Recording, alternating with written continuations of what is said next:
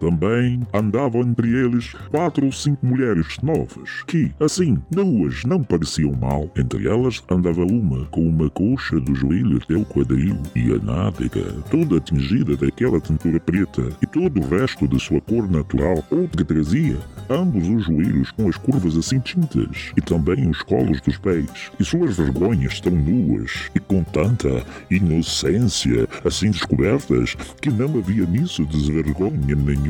Oh meu Deus, mais um podcast. O Pio da Jeripoca. Atenção! Opiniologista Carlos Biagioli. Corintiano Roxo, historiador de informação, palhaço, ator, escritor, videomaker, pai e avô em potencial.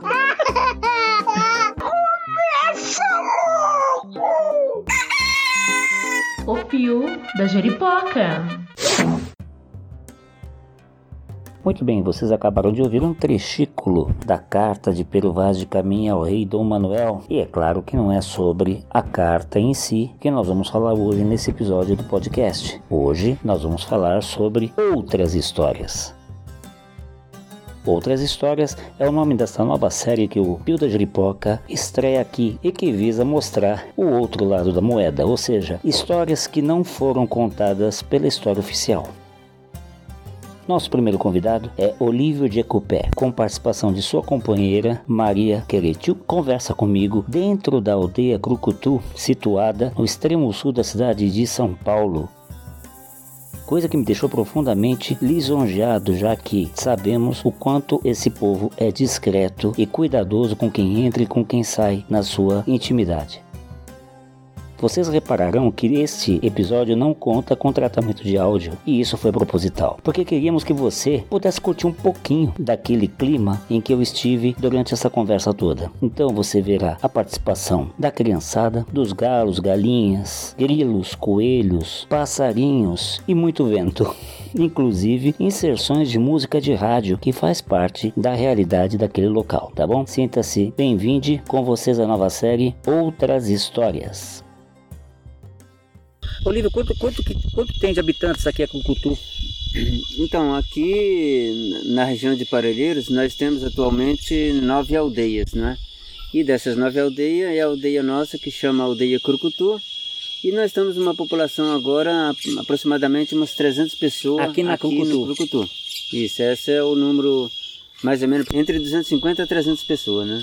E essa aldeia tem quanto tempo, mais ou menos, desde. Ah, os povos indígenas sempre estiveram no território, né? Então as pessoas acham engraçado quando falam assim, ó, ah, vocês chegaram aqui na década de 60, e- então faz pouco tempo. Não, não é na década de 60. Foi mudando, mudando por causa dos conflitos desde 1500, mas os povos indígenas, eles estavam aqui antes da chegada dos brancos, né? E daí com a chegada dos brancos, a gente foi naquele sufoco, né? De repente sair de um lugar, porque se você pegar São Paulo, São Paulo é grande, mas todas as regiões tinham comunidades indígenas. E as populações vão chegando, vão expulsando os povos indígenas, vão matando, e daí nisso vai sumindo os indígenas, fica só a história lá nos livros, né? Ah, por exemplo, Santa Mara era um território indígena, os índios sumiram, ficou a população. Butantã era um território indígena, cadê os índios? Ficou os brancos lá, então a E cidade vai crescendo.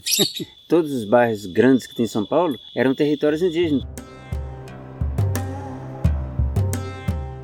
Porque quando os portugueses chegaram aqui, é, não é igual hoje. Hoje você vai ali, você compra um lote, e daí você compra um lote bom, ah, já tem água, já tem asfalto, já tem tudo, tem mercado perto, tem padaria, então tá tudo tranquilo. Quando os portugueses chegaram aqui, tinha as comunidades indígenas. Então, eles não trazem nada. Então, eles vêm para atacar o território e criar vilas na época. Então, o que, que vai acontecer? Para você criar uma nova vila para eles na época, você vai tentar descobrir onde tem índio, porque onde tem índio, é, ali é o lugar bom para poder fazer, porque sabe que onde as comunidades moravam naquela época, a primeira coisa que tem que ter para você criar um bairro na época e sobreviver é rio. Então isso era o ouro do momento. Então ele sabia que onde tem índio, tem rio. Então assim eram atacadas as comunidades indígenas e ali eles começavam a criar é, uma vila e, e que essas vilas hoje são grandes cidades, grandes capitais como Curitiba, São Paulo, Salvador. Então são tudo territórios que eram comunidades indígenas, esses índios foram extintos, mataram,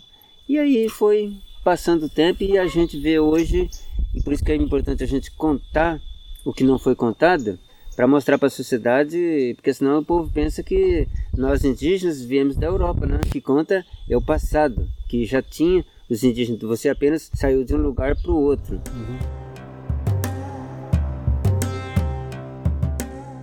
Então, é de passado que hoje a gente quer conversar aqui. Como que a história foi sendo passada de geração para geração? Você chegou a comentar que sua esposa é uma contadora de história. É, É, Maria Querichu o nome dela. É, o Jecupé é meu nome em Guarani e o nome dela em Guarani é Querichu. você é escritor. Uhum. Ainda pode ser considerado uma exceção, né? Porque a maior parte da transmissão ainda é oral, né? Isso, É- é. Que aí é onde entra a sua esposa, né? Uhum. Como que a senhora começou a contar a história? Eu tinha oito anos de idade. Minha mãe à noite, ele, ela contadora de história também, né? Um monte de criança sentado à noite na casa de reza.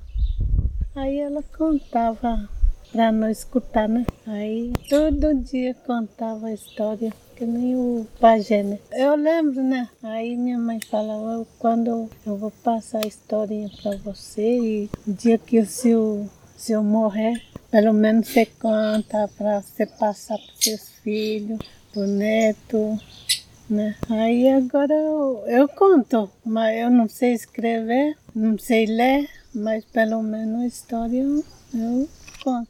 Mas, por exemplo, que, que histórias eram essas que a sua mãe contava quando a senhora era pequena? Contava aquela um, que eu contei, né? Que eu escrevi. É, é, sobre macaco, macaquinho, e sobre do, do galo, né? Diz Que foi pegar o.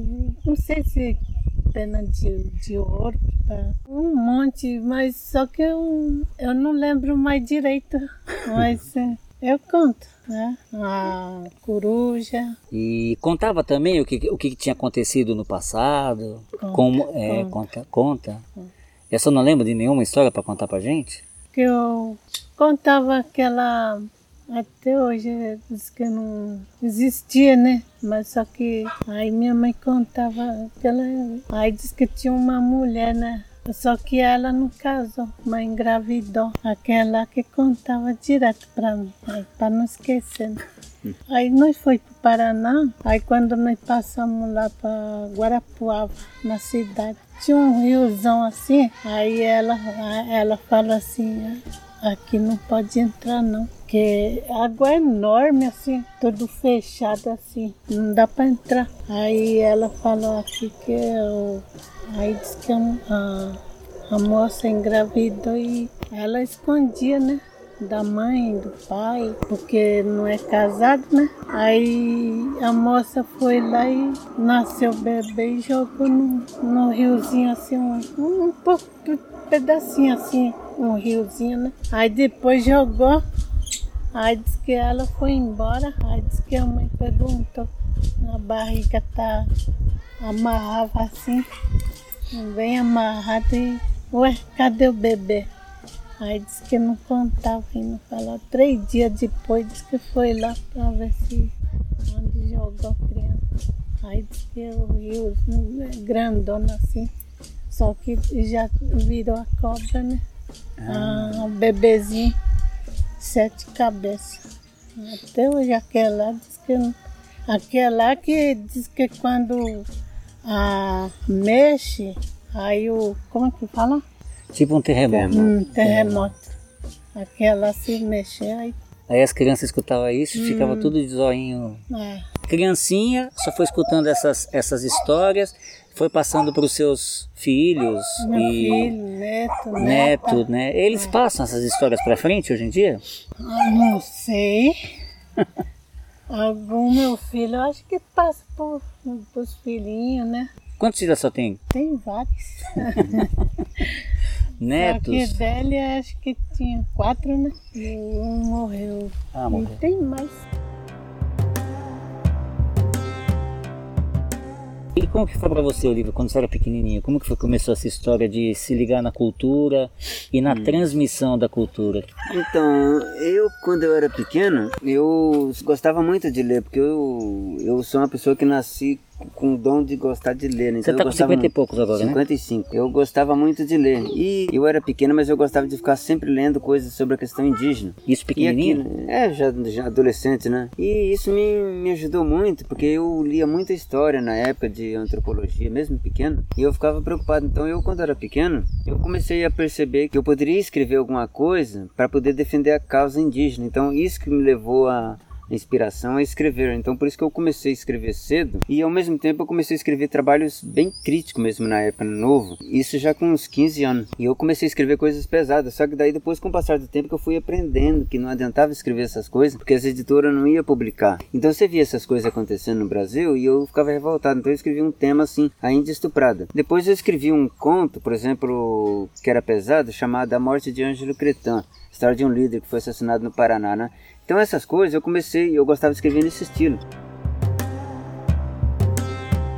E seus pais, como que viam isso? Então meus pais eram não tem estudo e eles ficavam felizes de ver eu escrevendo porque eles gostavam de ver que eu tinha um talento, então eles ficam impressionados com isso. Então isso é gostoso você ver a família da gente percebendo e daí foi dando continuidade desde pequeno e isso foi muito bom porque daí eu comecei a aprender que tinha que começar a escrever um estilo de literatura diferente, uma história, porque o branco tem aquele costume de chamar mito. Porque quando você escreve um mito, é aquela coisa não afeta ninguém, não faz crítica a ninguém, né? Fica no genérico. Fica no genérico, aquela coisa assim, coisa simples. Você inventa uma história de um passarinho ali, você escreve uma historinha que tudo bem. Agora, quando você faz uma coisa, um, um conto pesado, um romance Que pesado, dá nome aos bois, que dá né? nome aos bois, aí é difícil porque a boiada vem em cima da gente, né? Então, por isso que eu comecei a ter que seguir esse estilo, mas sem deixar de escrever. Eu comecei velho, que o Verá com meu filho começou a escrever aos 9 anos. O Tumpão começou aos 10. O Dico Pé, que é o mais novo, Ah, mas também muito em função do exemplo que infusão, você... Sim, eles foram seguindo eu, vendo como é que é, e descobriram o dom e começaram. Então, aos 15 anos eu comecei a escrever, e até hoje eu escrevo, né? Então, eu achei, naquela época, achava, que a literatura ia ser uma forma de defesa. Porque as pessoas, a gente sabia que na- naquela época, quando eu comecei a escrever, tinha livros sobre os povos indígenas, mas era o branco escrevendo sobre a gente. Então, eles escrevem o que eles pensam.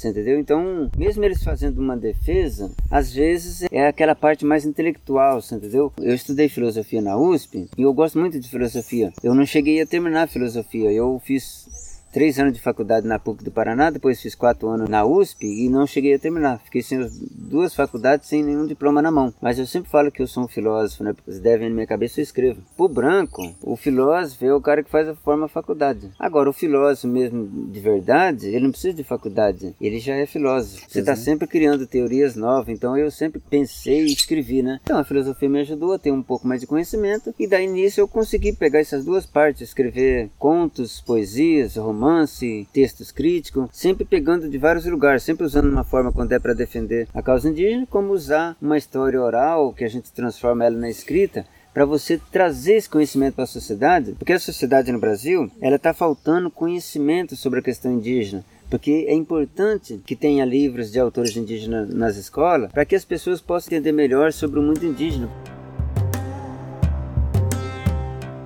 No Brasil existe um forte preconceito sobre as comunidades indígenas, sobre o povo indígena em geral. Por quê? Porque as pessoas não conhecem. O que eles conhecem é o que os outros falam mal do índio. Então, tem 1500, quando os portugueses chegaram aqui, eles já escreveram uma cartinha e mandaram para o rei de Portugal. Falaram, olha, esses gentios, eles são selvagens, eles andam pelados, eles andam nu, e não sei o que. E começou a falar mal do índio. Então, a partir daquela época, começou a falação. Os portugueses, eles foram os primeiros fofoqueiros do Brasil. Você sabe, uma- na carta de Pero Vaz, o que mais me impressiona é o índio ter entrado na nau, comido, bebido, deitado e dormido. Hoje em dia é a mesma coisa que a gente imaginar entrar numa nave, sei lá, espacial, que você não conhece de onde vem, quem são aquelas pessoas. Você consegue entra lá com aquela ingenuidade, com aquela pureza, consegue comer, consegue beber, consegue dormir, inclusive, né? Então, de lá pra cá, a gente sabe que o europeu chegou aqui e trouxe um modo de ver e, e entendeu que aquele modo de ver era o único, que era o modo de ver do rei deles ou do papa deles. E aí hoje em dia a gente tem uma história contada que não bate com a história que vocês viram. E lembrando sempre que quando a gente fala em índio, dá a impressão de estar falando de uma coisa só, quando na verdade eram sei lá quantas centenas de nações que existia aqui na América, né, antes de ser desenhado os países, todos mais, né? Como é que você começou a entender a história história que, que foi contada daquele jeito e a importância de recontar essa história do ponto de vista de quem sofreu a invasão. Eu morei numa cidadezinha do interior do Paraná, né? Eu era pequeno e eu gostava de estudar desde pequeno, né? Então minha família era mais humilde, as pessoas antigas, eles não tinham aquela coisa de estudo na cabeça, né? Porque não era todo mundo que estudava como hoje, né? Mas eu gostava, então eu me interessei muito, porque parece que o, a forma das pessoas terem o dom de ler é uma coisa também parece que vem dentro da gente, né? Então eu, desde pequeno, eu comecei assim. Então por isso que eu me preocupei muito nessa questão de escrever e como eu faço até hoje. Porque escrever para mim é a melhor coisa, é a coisa que me dá mais prazer. Às vezes os outros falam assim, ó, você tem depressão? Eu falo assim, não, porque eu escrevo direto. Então quando você gosta, é bom pra gente, é uma forma que dá alegria pra gente e ao mesmo tempo a gente sabe que essa escrita que a gente faz vai dar alegria pros outros também. Você escreve no computador? Eu escrevo hoje, eu escrevo no notebook. Olha só, hein? Eu ia escrevia, escrevia por escrever, ia escrever num caderno, escrevia uma poesia. Eu comecei a escrever música. Em todo canto do Paraná, o povo tem o costume de ouvir muito rádio de cidadezinha. Toda cidade tem uma rádio, né? E a gente liga a rádio e fica escutando música sertaneja. Tinha um Carreiro Pardim, na época Milionários é Rico. Então parece que a gente fica inspirado para quem tem o dom. E eu gostava de ficar escrevendo, então eu escutava uma música e já tava com uma poesia do lado. Então eu comecei antes, mas para mim era só escrever por escrever. Daí quando foi em 1984, que daí eu falei, eu vou escrever um romance. E o romance tá guardado até hoje. No papel. No papel. Daí eu falei assim, agora a partir de hoje eu sou escritor. Então por isso que eu me oficializei escritor em 1984.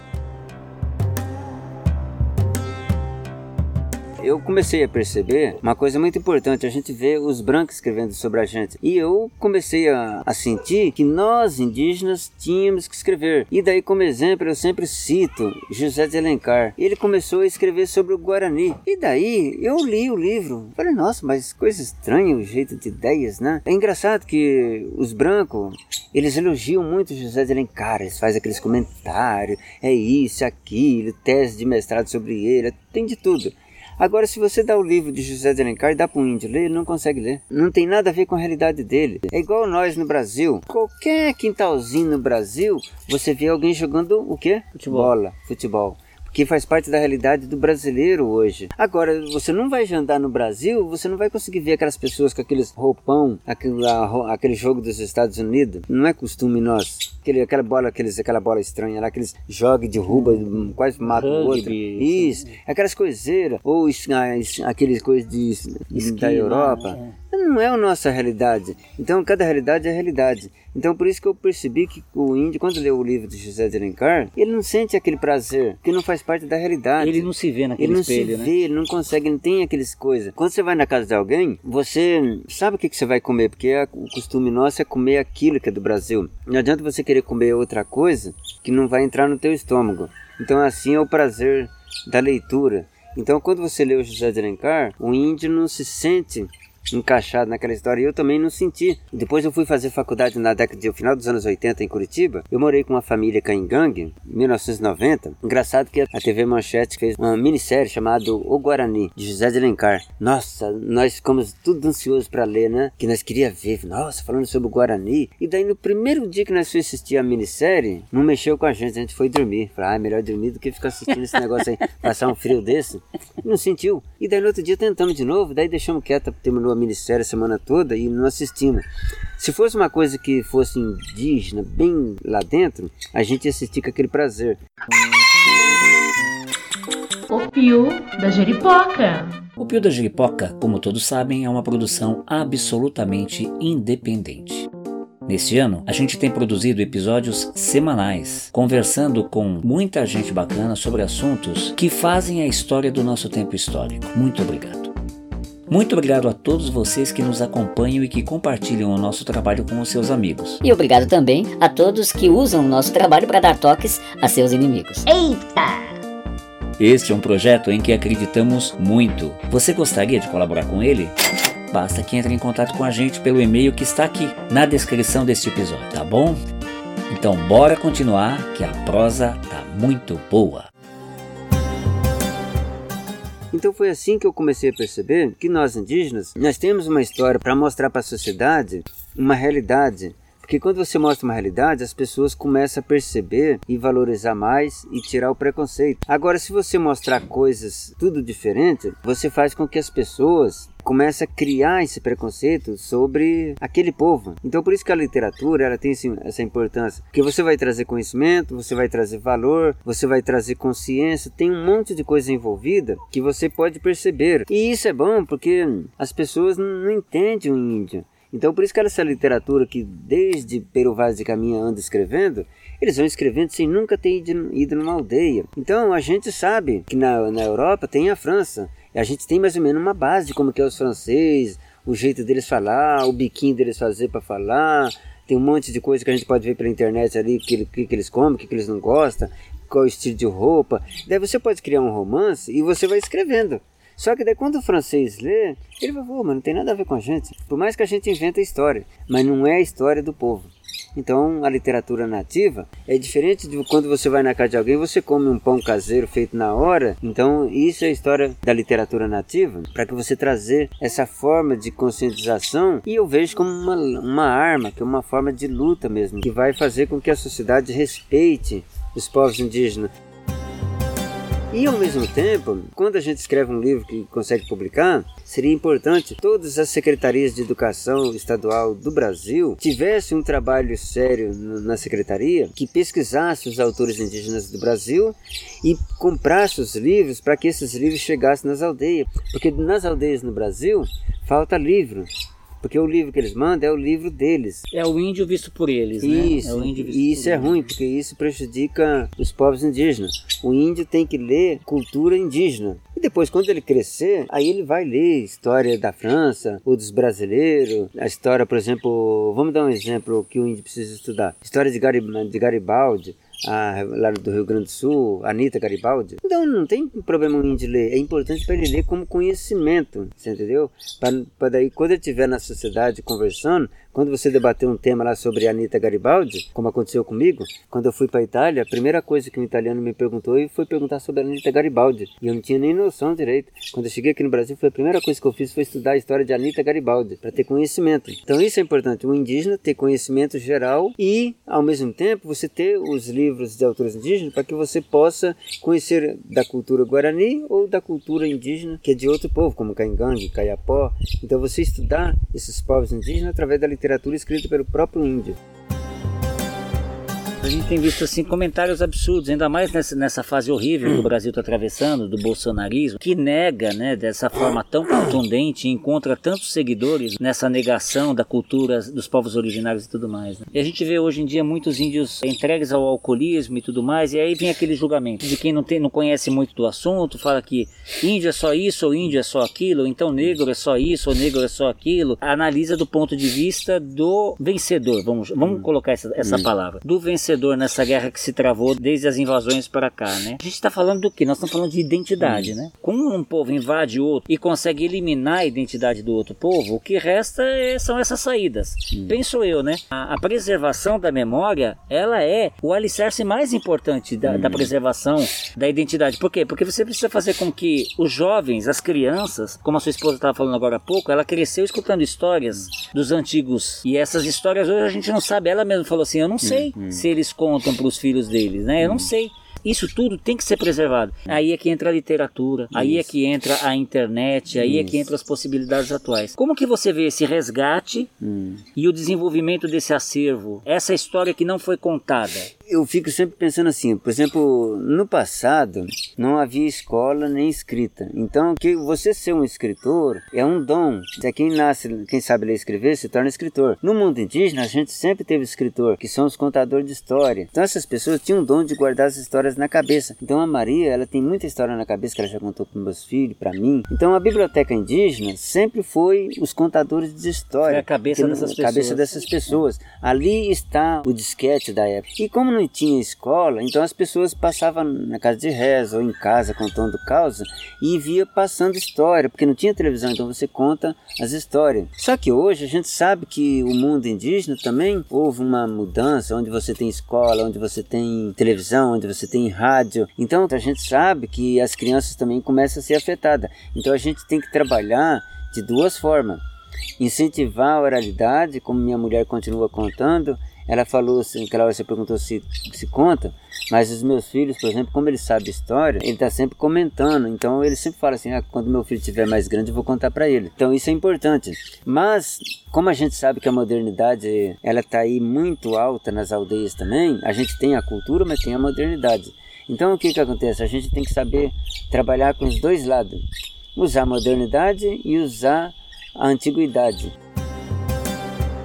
A oralidade ela continua na aldeia, mas a gente pega a modernidade, como você sabe, tem escola dentro da aldeia, você tem que ter um livro escrito por autores indígenas, ou vídeos, ou CD, todas essas coisas tem dentro da aldeia hoje. Então, quando você usa essas coisas, a gente tem que saber trabalhar como uma forma de resgate também, ou com forma de preservar para não perder aquilo. Então, quando surgiu o fogo, pela primeira vez na história, o que, que acontece? Não podia apagar o fogo porque se apagar o fogo, adeus. Então tem que ficar ali soprando, sempre alguém soprando, soprando, para que a, brasa fica sempre assim, quente, para quando chegar a precisar acender, tá lá a brasa para acender. Então assim foi a história contada no passado. E hoje, como a gente tem essa modernidade, a gente tem que usar certas coisas para que pra você manter, essa manter essa chama sempre acesa, para não apagar.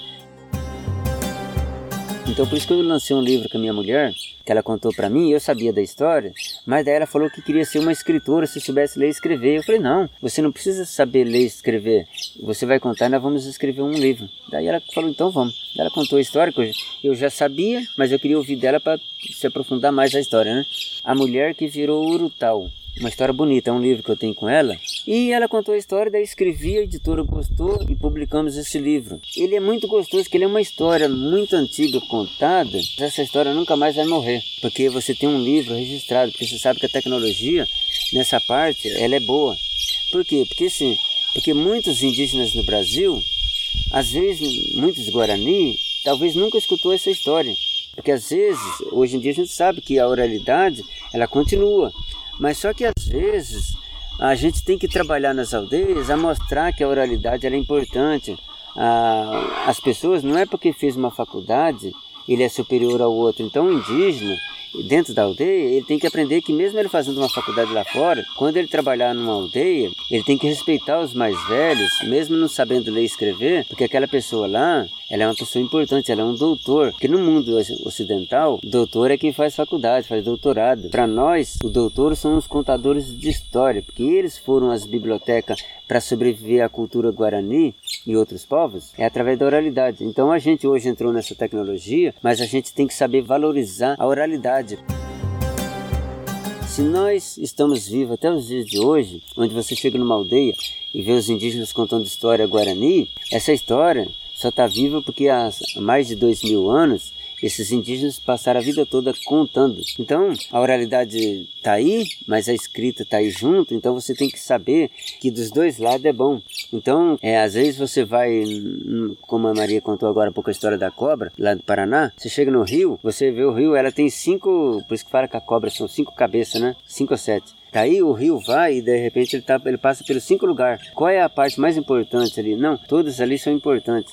A água é a mesma, ela está passando, ela apenas divide os lugares, né? Então assim é a oralidade. A oralidade, a escrita, ela tem que estar sempre junto hoje para que uma valorize e respeite a outra. É incrível, o trabalho que você desenvolve, Olívio, não é à toa que é reconhecido. Veja só, tem um filho, hum. cantador, que usa o rap né? Que é uma, uma hum. linguagem muito forte no mundo, hum. que veio da cultura negra, mas Isso. já é da, da, humanidade, vamos dizer assim, né? Porque atinge os jovens. Então, se você utiliza essa potência para falar sobre a sua cultura, sobre a sua identidade, por que não, né? Por que não? Brasil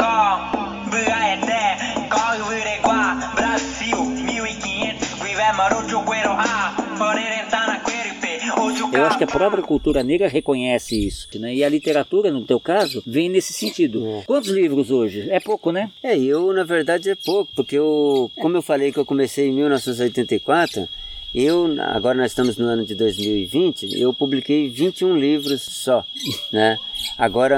Mas tem, esse, tem esse papel, né? Tem esse, esse caderno escrito com Isso, agora romance. tem os cadernos, contos, poesias, textos, que tá tudo guardado no pendrive, que antes eu guardava no caderno. Eu passei por várias fases, né? Então, quando eu comecei a escrever, eu arrumava um caderno e tudo eu ia passando no caderno e deixava guardado. E daí, com o passar do tempo, quando foi no ano de, de 1992, eu entrei na USP para estudar filosofia, aí que eu comecei a usar o computador. Antes do computador, eu comecei em 84 a escrever no caderno, depois na década de 90, eu comecei a escrever minhas histórias na máquina da tilografia.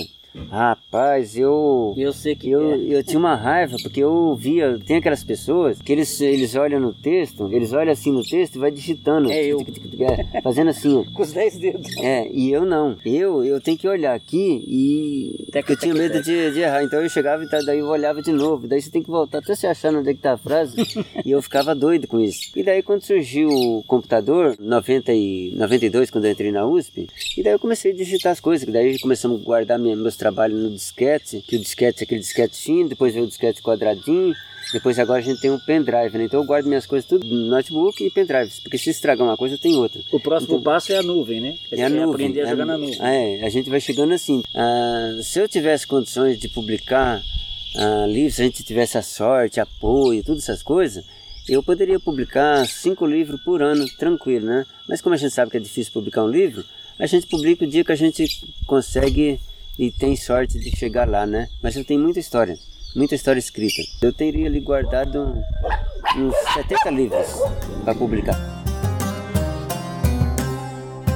Como que você vê as novas gerações nessa questão que nós estamos discutindo aqui, de preservação e desenvolvimento da identidade originária? Como eu falei e falo sempre às vezes, a gente se preocupa muito na aldeia, porque como você falou sobre a questão da modernidade, a questão de alcoolismo, a questão de escola na aldeia, a gente tem que trabalhar incentivar muito, porque não é fácil. O jovem, ele sabe que hoje em dia eles vê muitas coisas, então a gente tem que trabalhar com eles, incentivar, valorizar a cultura, mas ao mesmo tempo colocar na cabeça dele que ele pode ganhar dinheiro para comprar as coisinhas dele, para não sentir depressão, para não sentir vergonha. Então a gente tem que continuar sempre, como eu sempre falo com o Verá, que é o cantor de rap, ele tá aqui, ó. Aí muita gente fala assim: olha, ele podia estar morando na cidade, vivendo igual os brancos, fazendo show, ganhando muito dinheiro. Falei, não, mas isso aí é prejudicial. Não é isso que a gente quer. O que a gente quer é que ele continue vivendo na aldeia, case, como ele já é casado, tem um filhinho dele. Então isso é importante para você dar continuidade. Não é porque você fica famoso, você vai sair da aldeia. Então a gente tem que incentivar o indígena a continuar dentro da aldeia. Porque ele é cantor de rap, então ele canta rap, mas de vez em quando, ele, quando chamar ele, ele ia fazer o show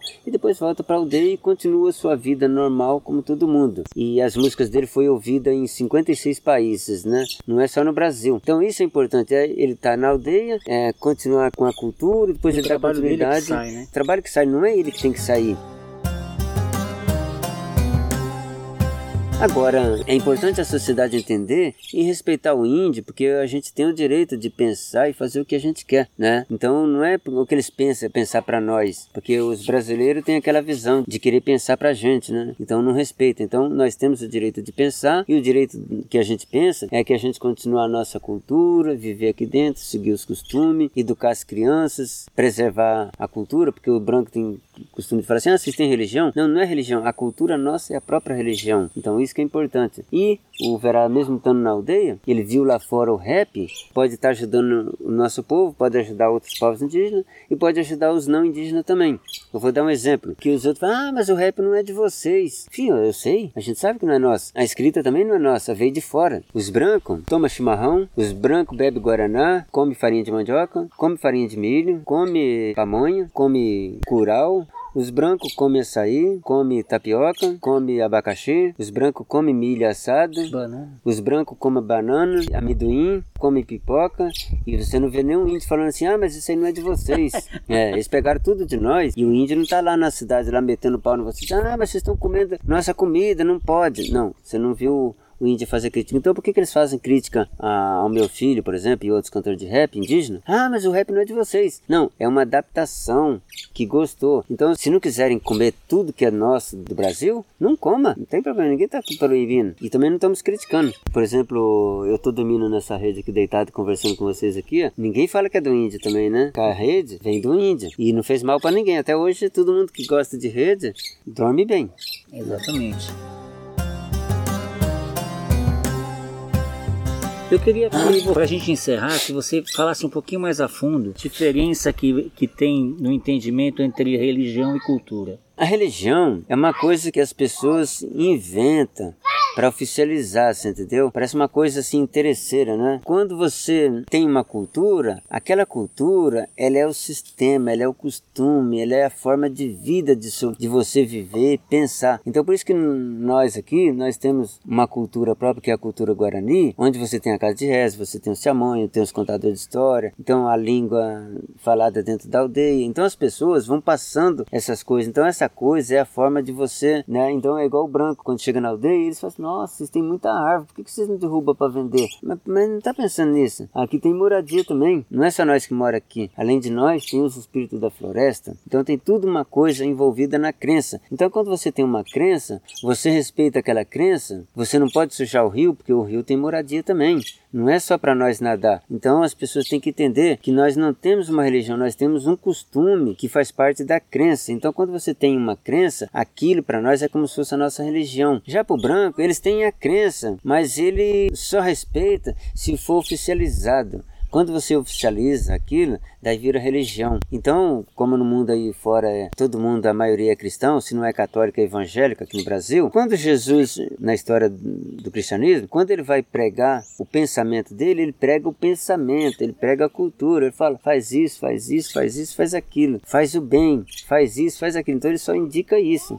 Mas ele não oficializou religião nenhuma. Só que daí, no, com o passar do tempo, eles pegam essa crença que foi ensinada e transformam em religião. Então a religião é aquilo que oficializa para ser e ser seguido uh, oficial. E nós não seguimos um, uma cultura oficial, nós seguimos uma cultura tradicional que sempre foi ensinada. Então é isso que está faltando em muitas religiões no mundo, né? Porque as religiões oficializam e, e daí começam a organizar. Eles não estão preocupados com o povo, eles estão preocupados com o dinheiro, né? Então isso que começa a afetar o mundo.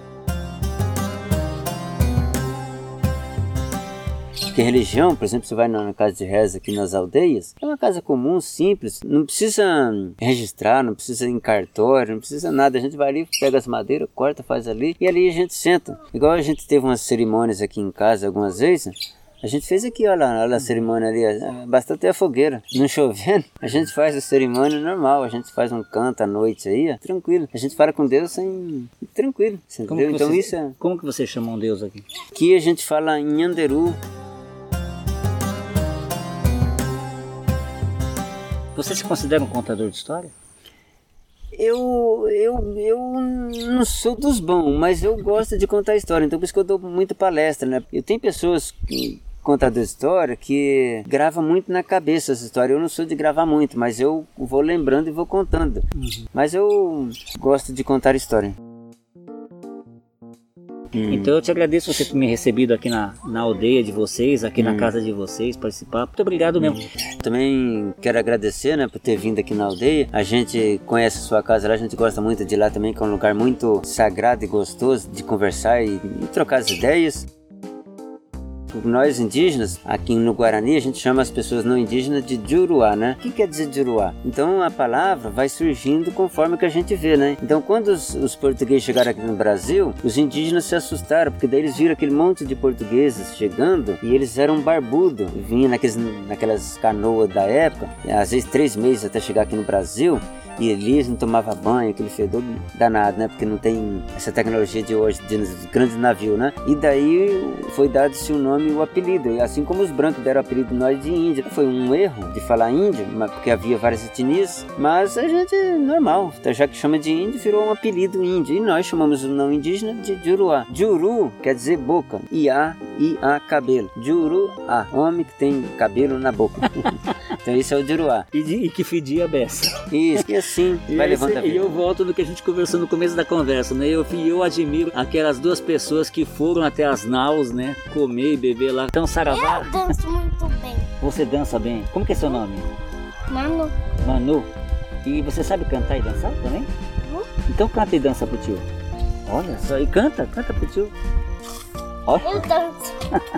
Ela não canta, ela dança. Olha, o que, que é isso aí? É um coelhinho? Capiti, é, um coelhinho. Coelhinho, que bonitinho, que bonitinho. Esse é o Guido, o nome dele. Eu dei o nome de, de Guido pro coelhinho. Ele é um menininho. Ah, ele que é o Guido. É. Ele que é o Ele Guido. pula, pula, pula. Cuidado para não machucar o coitadinho. Né? Tudo bem, então Saravá, Axé Shalom, Salam Aleikum, Namastê, Shanti, Evoé, Allah Akbar, Optia, hashtag saudações corintianas, Aueté, Aí, Veté. Aeveté. Até a próxima, se Deus quiser. Obrigado, Olívio. O Pio da Jeripoca.